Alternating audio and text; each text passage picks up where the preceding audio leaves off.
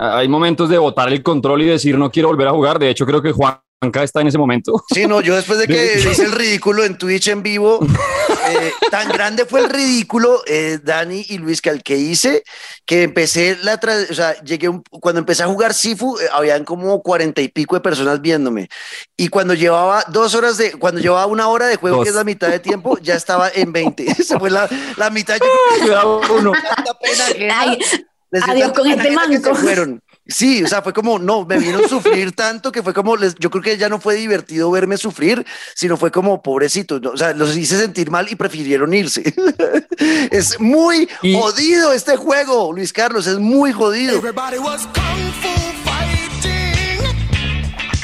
Hey, ¿cómo van? Bienvenidos a otra cita con el mundo de los videojuegos, con los pantalleros, como siempre, los tres, sus servidores. Por un lado, el gran Juan Ortiz, ¿cómo le va, señor? Bien, feliz porque vengo. Ay, eso, Y al frente, la doctora Daniela Javi. ¿Cómo le va, doctora? Konnichiwa, sensei, muy bien. y estamos en este mundo Kung Fu Fighting porque de entrada a este 2022 puede que ya estemos viendo uno de los mejores juegos del año. Bienvenidos. In the end, you're still that same child I knew. Helpless, like the night I killed your father.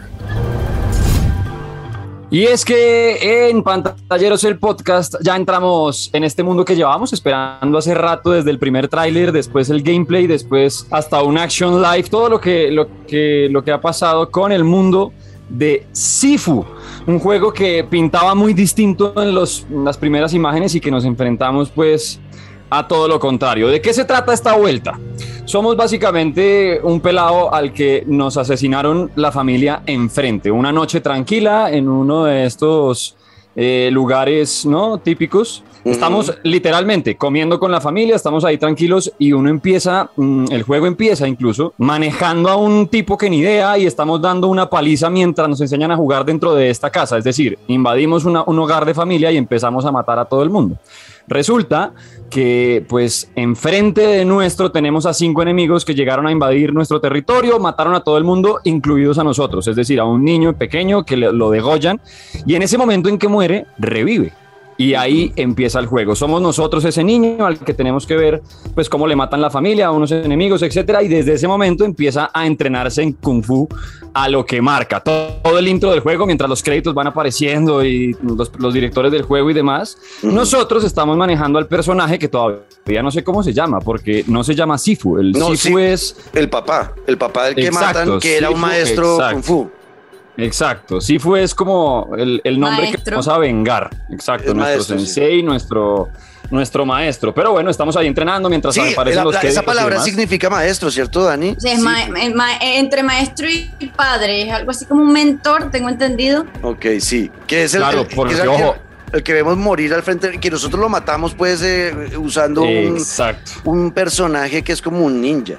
Que, yo, ¿Sabe qué creo yo, Luisca? Ah, ese personaje que, que, mata a nuestro papá que usamos nosotros para aprender cómo jugar el juego en el tutorial, eh, ese personaje yo siento que era eh, alumno de Sifu y, sí, seguro. El típico Kung Fu Panda que después vuelve a acabar con todo lo que le dio la vida, de seguro. Incluso en los diálogos ahí como por no spoilear mucho, pero alcanzan a tener una conversación como de el típico te entrené mucho y ahora me arrepiento. Sabes demasiado.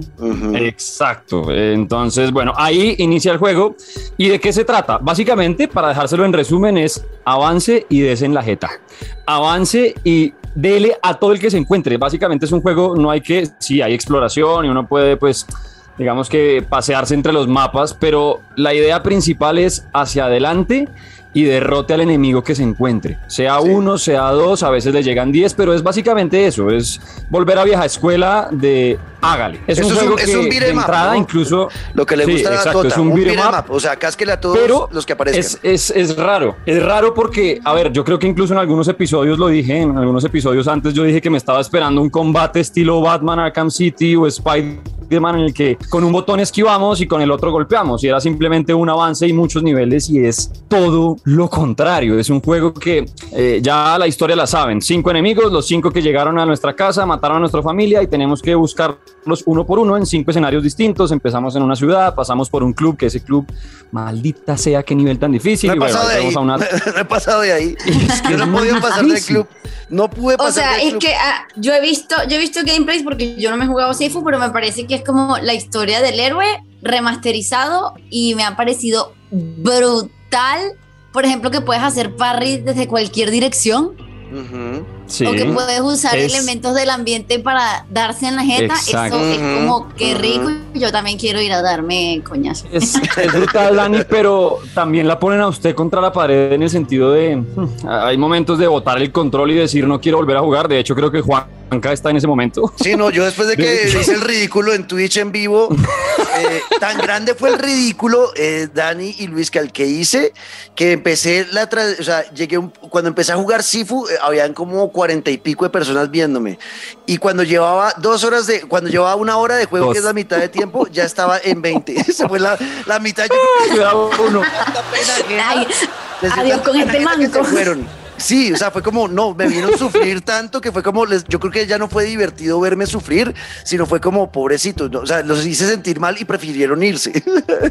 es muy Y- jodido este juego, Luis Carlos, es muy jodido. ¿Y por qué la gente está diciendo, pero qué es lo jodido? Pues es que, claro, uno dice, no, es que se muere y vuelve a empezar, pero el punto de guardado, lo verdaderamente difícil de este juego es que volvemos a la época Nintendo, Super Nintendo, en la que, por ejemplo, yo me acuerdo Super Mario 3, mi frustración cuando me quedaba sin vidas y el quedarse sin vidas es, volviste a empezar. O sea, todos los mundos que habías pasado tienes que volver a empezar. ¿Qué pasa con este juego? Aquí no estamos perdiendo vidas, sino que estamos sumando años. Cada vez que nos matan, sumamos un año. Nuestro personaje empieza con 20 años. Nos mataron una vez, 21. Nos mataron dos veces, 22. Resulta que en esta 22 morimos tan cerca de la pasada, es decir, morimos tan seguido que ya no vamos a acumular una sola vida, o sea, un solo año, sino que de pronto morimos y no, no tenemos 23, sino 27. Se empiezan a acumular las, los años a medida que uno va jugando. Es decir, lo que le pasó al negro. Si usted acaba el primer nivel con 45 años, pues en el segundo ya va a ser más difícil porque a los 75 su personaje muere.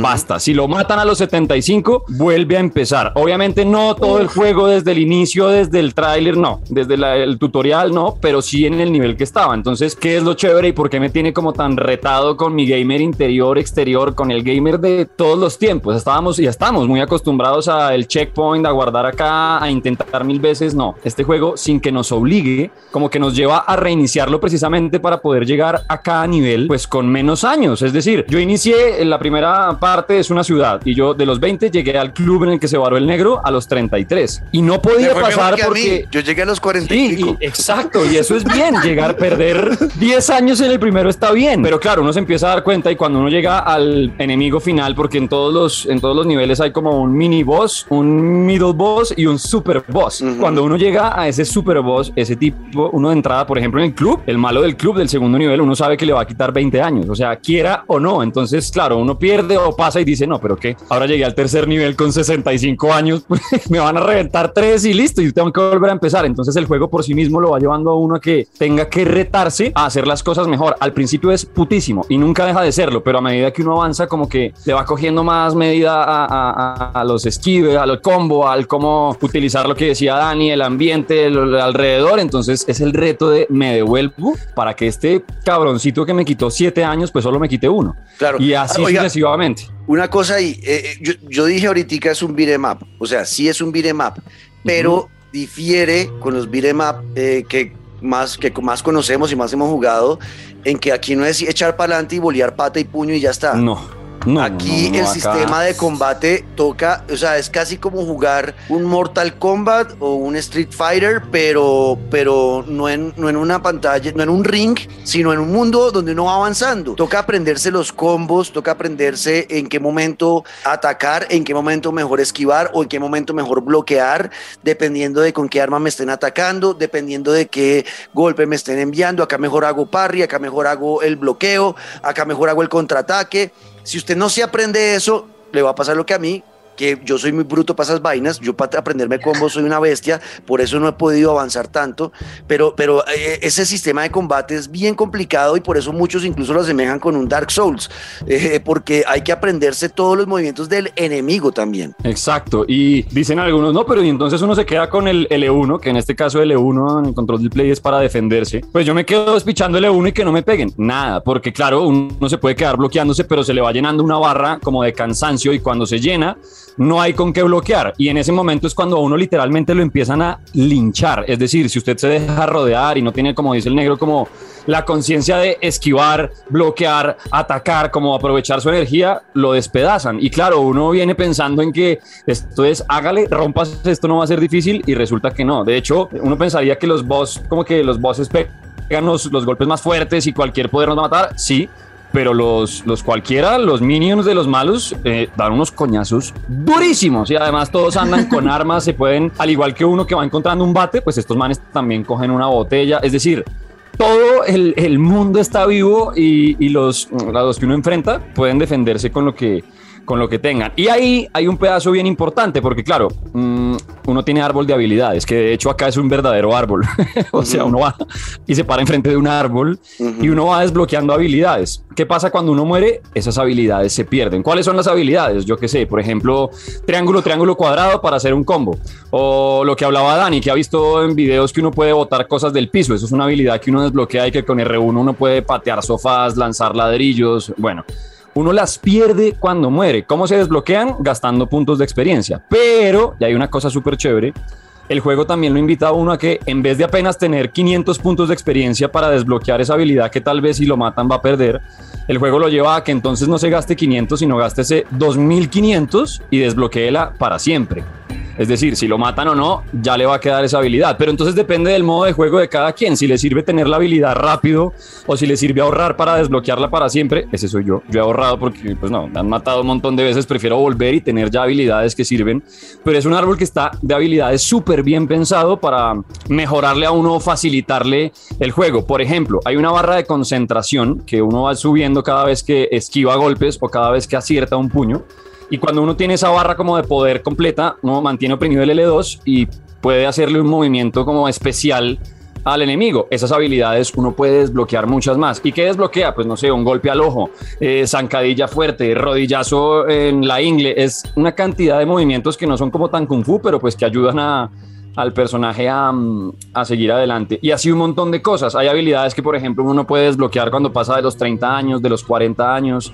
Uno tiene que estar muy como conectado a la edad del personaje y a lo que en verdad necesita para ir avanzando en el juego. Y cada vez... Eso te iba a preguntar. Dímelo. Si, si cuando envejeces, de cierta manera no ganas como más experiencia. Sí, ganas más fuerza en los golpes, pero pierdes vida. Es decir, tu, tu, metro de vida se vuelve más cortico, pero tus puños revientan el doble. O sea, uno a los 50 años ya está con muy poquita vida, pues pero un puño tuyo no queda al primero. Y tiene algo muy chévere que es, yo no sé si ustedes jugaron, es que es el primer juego que se me viene a la cabeza con el triángulo círculo, eh, Shadow of Mordor, que cuando uno como que completaba un combo contra los orcos, espichaba al tiempo triángulo círculo y este man empezaba a cortar cabezas, cortar brazos. Aquí pasa lo mismo, cuando uno ya tiene Ajá, aquí tiene uno un finishing. Cuando ya uno tiene al enemigo como en una pizca de vida o le ha dado un combo muy bueno, se activa la posibilidad de hacer al tiempo triángulo círculo y ya ahí pues uno revienta a golpes de kung fu al que tenga enfrente. Pero incluso hasta en eso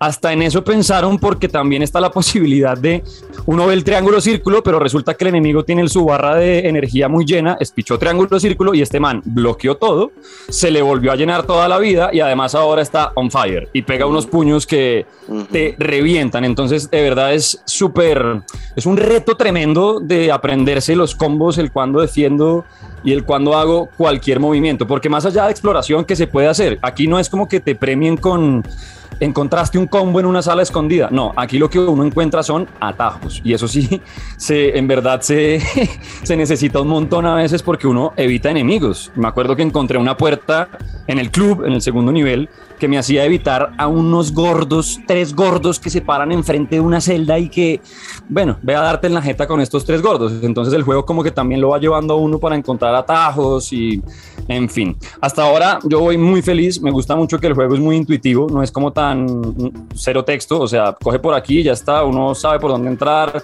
uno puede escalar las paredes, mm, como que mm, si hay una botella, pues no te dicen presiona círculo para cogerla, pero uno no, ok, ¿esto se puede hacer algo? Ah, tengo una botella en la mano. Es súper intuitivo el juego porque además es muy sencillo en cuanto a mapa, en cuanto a locaciones, no hay forma de perderse, incluso las puertas por las que uno debe andar se señalan desde lo lejos con una X, entonces es, es, está muy fácil, es un verdadero eh, videojuego de combate, nada de espicha triángulo para esquivar, cuadrado para, para pegar y lo que les decía, es un reto gamer. porque por más que he visto comentarios de, el niño rata que dice que juego de mierda, me lo pasé en 10 minutos. Eh, la mayoría del mundo no es tan rata porque este juego en verdad ha puesto eh, a sacar lo mejor de cada quien y a, a, esas ganas de volver a empezar. Yo, ¿Usted cree que yo, un juego que me mate, yo dijera, ay, venga, me voy a volver a otro nivel para. yo ya hágale, acá sí, acá he jugado el club ya dos veces. La primera parte, hasta que no la pasé sin una sola muerte, no avancé porque ya después uno vuelve y se da cuenta y le va a pasar, negro. Le va a pasar que cuando usted vuelva ya al primer nivel diga, uy, yo fui tan malo, hice ese oso en Twitch en semejante vaina tan fácil. Pero claro, es porque uno va cogiendo nivel. Ya después usted se mm. enfrenta. Yo, por ejemplo, estoy en el cuarto nivel pero llegué con 62 años, estoy a punto de devolverme. En el cuarto nivel usted ya se enfrenta, eh, perdón, desde el tercero, que es un museo, usted ya se enfrenta a gente que tiene machetes y que tiene unos palos larguísimos, que obviamente puede ser el minion más malo y más flojo, pero tiene un machete. Si le mete un machetazo, pues le quitó la mitad de la vida. Eso es súper chévere, que no importa si te bloqueas o no, pues si te dan con cuchillo, igual te quitan vida. Está muy bien pensado y lo que le digo, un reto imperdible para este año. Bueno, eh, eh, eso ya toda la parte de la historia de combate, porque eh, creemos que con, con, todos esos sistemas está ya, yo creo que sí, y ya mucha gente lo habla, va a estar nominado a Juego del Año, pero hablemos de otra parte que es muy bonita, la parte gráfica y de sonido. La parte gráfica es maravillosa, es como una obra de arte, es como una pintura, ¿no? espectacular. Yo quedé mm, asombrado, sobre todo cuando llegué al museo, unos, unas pinturas literal, decía, pero, pero ¿qué es este juego? Porque además no es a nivel gráfico como la perfección de Last of Us, ese detalle en la piel, no, en verdad se puede hasta ver en una consola como Nintendo Switch, yo creo que no tendría problema, pero los detalles, el ambiente, y me encanta sobre todo los movimientos a la hora de los combates. Si usted lo combina con una música que no, no permite respirar, o sea, yo de verdad he llegado a niveles que uf, pase saliva. la, la, música lo tiene con el corazón a punto de salirse y tiene 63 enemigos rodeándolo y bueno, a este le entro primero, esta vieja me llegó por detrás. Ah, bueno, las enemigas mujeres, Dios santo, son unas botas durísimas, pero la combinación es perfecta entre el ambiente, por ejemplo, en el club, que hay un pedazo en que una discoteca, pues está ahí activada y demás, y las luces, la bolita típica de disco, el DJ que sigue tocando sin problema. Mientras y peleas con strippers, perdón, perdón, perdón. Con strippers, con el strip, con el dueño, con el, o sea, tú le puedes pegar, hay momentos en los que no tienes que pelear, es decir, tú vas entrando a una locación claro. y un tipo a una mujer en tacones dispuesta a pegarte. O hay un man que te dice, hey, hey, hey, hey, ya entendí, ya entendí que tú viniste a lo que viniste, tranquilo, yo te digo por dónde es la puerta. Y uno por el afán de reventar a todo el mundo, ni se da cuenta. O sea, yo había una mujer que me daba una llave de una puerta que no es como que sea vital, pero te da una llave en la que uno entra y se encuentra como una estatuilla que son las estatuillas para pues habilidades, para como el pausa y el checkpoint donde te reviven un poquito, te dan vida, etcétera, etcétera. Y yo a esta mujer le pegaba unas levantadas, pero claro, una vez como que paré y la vieja me decía, ya va, basta, basta, coge la llave y vete por este lado. Entonces tampoco es como de ir reventando a todos. Dani, yo veía al DJ, le metía su traje, o sea, y el man, no, no, no, pum, chao a todo lo que a todo lo que, se, moviera, sí, yo era igual. Y creo que ese fue mi error. Por ejemplo, en ese primer en ese primer mapa hay muchos cuartos donde uno podía pasar derecho y no meterse, pero yo me metía en los cuartos porque había gente y los quería matar a todos. Y, y obviamente me golpeaban y me quitaban vida. Entonces no, no, es inteligente hacer eso. No es inteligente meterse a todo lado a buscar, sino es encontrar lo que dice Luisca, eh, encontrar puertas que le puedan a uno saltar camino. Ha sido un gran juego, la verdad, un gran juego. Sí, sabe que hay una vaina del carajo antes de que se me olvide el tema, aunque también es el punto débil eh, tiene su punto fuerte y es la cámara. ¿Por qué el punto débil? Porque muchas veces cuando uno está como contra una pared, no sé, en cualquier sala y como que corriendo hacia atrás, quedó encerrado contra la pared, la cámara no permite rápidamente acomodarla para poder ver a los enemigos que uno tiene encima. Entonces como que hay incomodidad de, de, volverse a acomodar y mientras uno la acomoda con el joystick derecho, pues ya lo levantaron entre cuatro y le hicieron perder la mitad del tanque de vida. Eso por un lado. Pero al tiempo, es una parte, una nota porque sí, obviamente es muy adrede, porque uno, o sea, tienes que tener ahí como, o sea, te pierdes en la cámara, pero como que la silueta del enemigo se sigue viendo, es decir, usted no se ve a usted, pero usted ve al enemigo, defiéndase.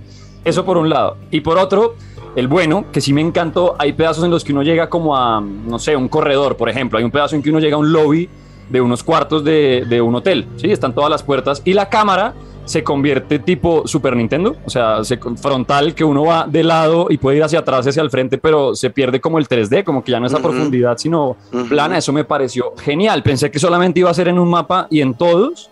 Tiene como su pedacito en que la cámara nos devuelve a viejas épocas de estilo Tortugas Ninja cuando uno mandaba a los manes contra la cámara, eh, como, como por ese estilo. Entonces, muy recomendado. No sé si, si ustedes quieran aportar algo más, si no, para una nota muy alta. Sí, no, Calificación. 9 sobre 10, 9 sobre 10 como para no dejarle perfecto todo, no tengo muchas quejas más allá de, de, la cámara. Y algo que había pensado para esta reseña y dije, oiga, pues yo sé que a muchos nos encantan los retos, no miramos en internet y va para esa, pero hay quienes al quinto intento ya quieren bajarle el nivel y poner en fácil para avanzar. Y lo malo es que el juego hasta ahora, y por eso no lo traje como tan protagonista, no tiene la forma de ponerlo fácil, normal o difícil. Ya aparecieron los del estudio a decir, los de, ¿cómo se llama? Slow Clap, creo que se llaman. Eh, a decir, oigan, todo bien, que va a salir una actualización que va a traer varias cosas y entre ellas la posibilidad de que ustedes escojan una dificultad, porque en serio hay momentos que uno dice, es duro. ¿qué es Ay, no, mierda? parece la gente llorona. Sí, sí, sí. Sí, yo, yo estoy de acuerdo porque además el juego es muy cortico, o sea, ya cuando uno vuelve, por ejemplo, entre el primero y el segundo nivel bien hechos, uno no se gasta más de 30 minutos. Pero claro, es que es porque ya uno se conoce los malos, cómo, cómo esquivo, claro, claro, pero son niveles muy corticos. De hecho, el club, que es el segundo, es el más difícil, pero el tercero, que es el Museo Negro, por ejemplo, para que le tenga fe, yo el tercero me lo pasé sin perder dos años. O sea, ni siquiera el malo final que es una la chica que tiene como unos abanicos y tal, la maté de un solo totazo. Entonces como que la dificultad va variando como para que el reto del juego no se pierda. El segundo, imposible. O sea, si usted pasa al club, que es donde está el negro, ya relájese. Y de ahí para adelante eh, la cosa empieza como a variar. No es como tan a la muerte como ese segundo nivel que es muy difícil. Así que párenle bolas a Sifu, que se acordarán de nosotros. Si no se gana el juego del año, porque es que vienen unas cosas muy bravas, va a estar ahí seguro entre los nominados. Perfecto. Bueno, vámonos, Luis Carlos. Vaya, ojo, así de pantalleros el post. Eso. Chao, mi querido Juanca. Yo veré, haga más transmisiones de Cifu. Lo quiero ver pasándose el club ya con todas estas recomendaciones. Ahí estaremos. Escríbanos en numeral pantalleros el podcast, arroba Luis Caguino al piso guerrero, arroba Dani Javid, arroba Juanca Screams. Y ahí estamos pendientes de todos ustedes. Y así como dijo Dani ahorita, con Ichiwa. Sayonara. Sensei Sayonaras, Dani San, Juan Kazan, Luis Kazan y Pantallero San. Adiós.